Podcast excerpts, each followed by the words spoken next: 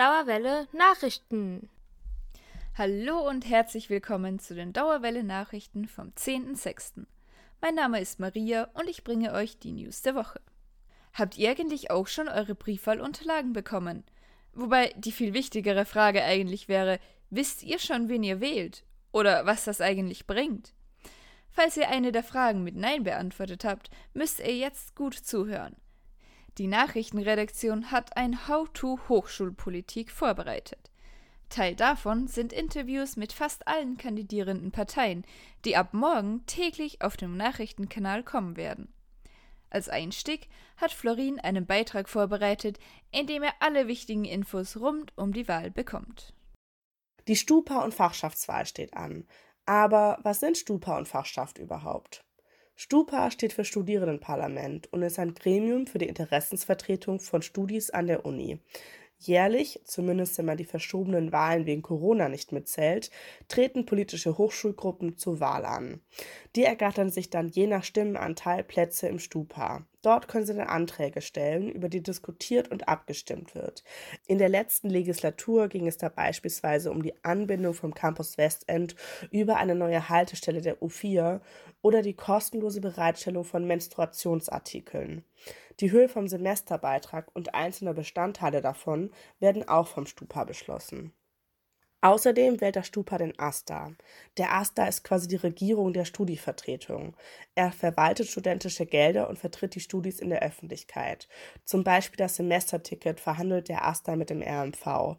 Auch das Kulturticket, das freien Eintritt in Museen verschafft, ist vom AStA organisiert. Der AStA finanziert, fördert und schafft Projekte wie die Fahrradwerkstatt auf dem Campus Westend oder das Green Office, das sich für sozial-ökologische Nachhaltigkeit an der Uni einsetzt. Das Café Kotz, wo studentische Veranstaltungen stattfinden, wird auch vom AStA verwaltet. Außerdem werden ReferentInnen eingesetzt, die sich permanent um Themen wie Wohnraum, Studienbedingungen, politische Bildungsveranstaltungen oder Ökologie kümmern. Fachschaften werden auch gewählt. Jeder Fachbereich hat eine Fachschaft, die die Studierenden dort vertritt. Die sorgen dort für eine direkte Mitbestimmung und sind Kontaktpunkt zwischen Dekanat, ProfessorInnen, Mittelbau und Studis. Die Fachschaften bieten autonome Tutorien an, finanzieren studentische Projekte und bieten Beratung bezüglich des Studiums oder Praktika oder anderen Anliegen. Die meisten veranstalten regelmäßige Partys oder andere Treffen zum Austausch und Kennenlernen. Neben den Fachschaften gibt es noch das L-Netz. Das ist quasi die Fachschaft für LehrämtlerInnen. Lehramt hat keinen Fachbereich, also gibt es eine Sonderform der Fachschaft. Aufgabe und Funktion sind aber die gleichen. Ein weiteres Gremium, das aktuell nicht gewählt wird, ist der Senat. Das ist ein übergreifendes Organ aus Studis, ProfessorInnen, wissenschaftlichen und administrativen MitarbeiterInnen. Die Mitglieder sind für die demokratische Überwachung des Präsidiums zuständig, haben Mitbestimmung bei Entscheidungen bezüglich Lehre und Forschung und beim Budgetplan der Uni. Die nächste Senatswahl steht in einem Jahr an. Wie und wo kann man jetzt seine Stimme abgeben? Es gibt zwei Möglichkeiten, einmal per Brief oder an der Urne. Du müsstest schon Briefwahlunterlagen per Post bekommen haben. Falls nicht, kommen die sicher noch in den nächsten Tagen an die Adresse, die du der Uni gemeldet hast. Die Briefwahl endet am Montag, den 20. Juni um 16 Uhr. Also sende den Brief entweder frühzeitig ab oder geh vor Ende der Frist selbst zu einem Wahlbriefkasten auf den Campi. Wo die Briefkästen zu finden sind, steht auf der Uni-Website. Du kannst aber auch persönlich bei der Ohnwahl deine Stimme abgeben. Vom 4. bis 7. Juli werden Wahllokale auf den Campi aufgebaut. Wahlunterlagen bekommst du dort, aber vergiss nicht, deine Goethe-Card mitzubringen. Die Wahlergebnisse von Stupa und Fachschaftswahl werden dann am 11. Juli bekannt gegeben. Jetzt ist natürlich noch die Frage, wen soll ich eigentlich wählen? Das musst du natürlich selbst entscheiden, aber als kleine Entscheidungshilfe haben wir die Hochschulgruppen, die zur Stupa-Wahl antreten, um ein Interview gebeten. Sieben der neun antretenden Listen haben zugesagt. Die Interviews werden ab jetzt jeden Tag einzeln in unserem Nachrichtenpodcast veröffentlicht. Als erstes kommt die Folge mit dem Zusammenschluss aus SDS und Lateinamerika-Bündnis. Das Studiefernsehen UTV veröffentlicht die Gespräche sogar noch als Video in den kommenden Tagen auf YouTube. Auf Insta bei Radio Dauerwelle findest du außerdem Vorstellungsvideos der Gruppen, wo ihre Ziele kurz und knackig zusammengefasst werden. Und noch ein letzter Appell von mir. Die Fachschaften, das Stupa und der AStA können echt was verändern. In welche Richtung die Veränderung geht, hängt auch von deiner Stimme ab. Die Wahlbeteiligung ist unterirdisch. Im letzten Jahr zur Senatswahl lag sie bei knapp 7 Prozent. Lass uns das verbessern und unsere Stimme nutzen. Die Pandemie hat vor allem während der Lockdowns dafür gesorgt, dass sich unser Sozialleben veränderte. Vieles wurde in Online-Räume verschoben, so manches fiel einfach weg. Dadurch hat sich womöglich für viele das soziale Zugehörigkeitsgefühl verändert. Welche Auswirkungen das auf die Empfänglichkeit für Populismus haben könnte, davon berichtet Redakteurin Fatima. Sind einsame Menschen empfindlicher für rechtspopulistische Parteien? Genau diese Frage versuchten die Wissenschaftler Alexander Langenkamp und Simon Biensmann in ihrem Artikel Populism and Layers of Social Belonging: Support of Populist Parties in Europe zu beantworten. Der Beitrag untersucht den Zusammenhang zwischen sozialer Zugehörigkeit und politischen Präferenzen sowohl aus soziologischer als auch aus psychologischer Perspektive. Alexander Langenkamp sagte, er sei zu Beginn seiner Promotion 2018 auf das Thema gefühlte Einsamkeit gekommen. Ihm sei aufgefallen, dass Soziologen soziale Strukturen eher mit der objektiven Einbindung in das soziale Netz behandeln und die subjektive Wahrnehmung des Einzelnen vernachlässigen. In gewisser Weise ist soziale Zugehörigkeit das Gegenteil von Einsamkeit.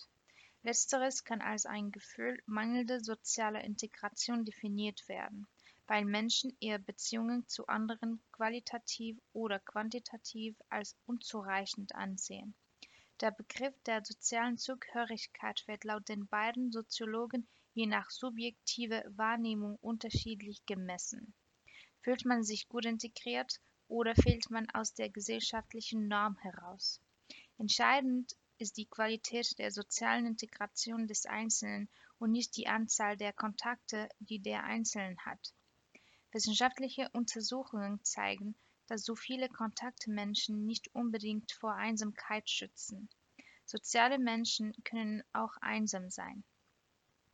Gleichzeitig kann sich ein Mensch mit wenigen, aber guten Kontakten gut integriert fühlen und glücklich leben, wie Alexander Langenkamp erklärt. Ein Zusammenhang zwischen sozialer Zugehörigkeit und Populismus ist seit den Nullerjahren nicht mehr feststellbar. Aber man darf nicht vergessen, dass Populismus damals weit weniger verbreitet war. Doch in den letzten zehn Jahren sind soziale Integration und Einsamkeit plötzlich zu einem großen Thema in vielen liberalen Demokratien geworden.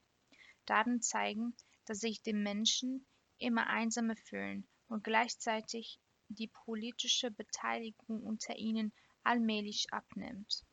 Aber erst, wie können wir Populismus definieren und wann ist eine Partei populistisch? Es gibt verschiedene Definitionen für dieses Phänomen. Die in dieser Arbeit angenommene Definition betrachtet Populismus als eine sogenannte Thin Ideology, die die Nation zwischen den reinen Menschen und den korrupten Eliten spaltet. Diese Ideologie schließt sich anderen ideologischen Schulen, sowohl linken als auch rechten an. Die beiden Forscher argumentieren, dass sich Menschen ohne soziale Zugehörigkeit eher ausgegrenzt fühlen was sie zu leichten Zielen für rechtspopulistische Parteien macht. Damit einhergeht die Forschung der politischen Psychologie, die ebenfalls davon ausgeht, dass Menschen, die sich weniger beteiligt fühlen, empfindlicher für konservativ-autoritär Narrative sind. Laut den Autoren haben Studien gezeigt, dass Menschen mit schwachen Bindungen dazu neigen, Reaktionen zu zeigen, die Angst, Misstrauen und Distanziertheit beinhalten. Dies erklärt ihre Neigung zum Rechtspopulismus, der für soziale Kontrolle und Recht und Ordnung eintritt, die, einer Haltung der Angst entgegenkommen. Die Soziolen verwendeten umfangreiche Daten des European Social Survey, die auf einer alle zwei Jahre durchgeführten europaweiten Erhebung basiert. Die aufgeworfenen Fragen sind zwar vorerst vage gehalten, aber es ist eine gute Vorarbeit, die für zukünftige Forschungen genutzt werden könnte. Zu guter Letzt habe ich noch zwei Veranstaltungshinweise für euch. Am 14. Juni findet eine virtuelle Podiumsdiskussion statt, die sich der Frage widmet, ob Online-Werbung mehr Regulierung bräuchte. Die englische Veranstaltung wird von einem Programm der Rhein-Main-Universitäten organisiert und findet von 16 bis 17.15 Uhr statt. In den Shownotes findet ihr den Link für mehr Informationen und für die Anmeldung. Ebenfalls am 14. Juni findet im Studierendenhaus Bockenheim der erste Vortrag einer neuen Veranstaltungsreihe Stramm rechts im Hörsaal Studierende und die extreme Rechte statt. Zu Gast ist Tobias Eisch, der über Studierende zur Zeit des Nationalsozialismus spricht. Beginn ist 19 Uhr im Festsaal des Studierendenhauses. Vergesst nicht, in die Interviews reinzuhören, die in den nächsten Tagen kommen, um euch für die anstehende Wahl zu informieren. Außerdem kam Anfang des Monats wie immer eine neue Folge Filmfritzen, zu hören unter anderem auf radiodauerwelle.de. Die Nachrichtenredaktion wünscht euch ein schönes Wochenende.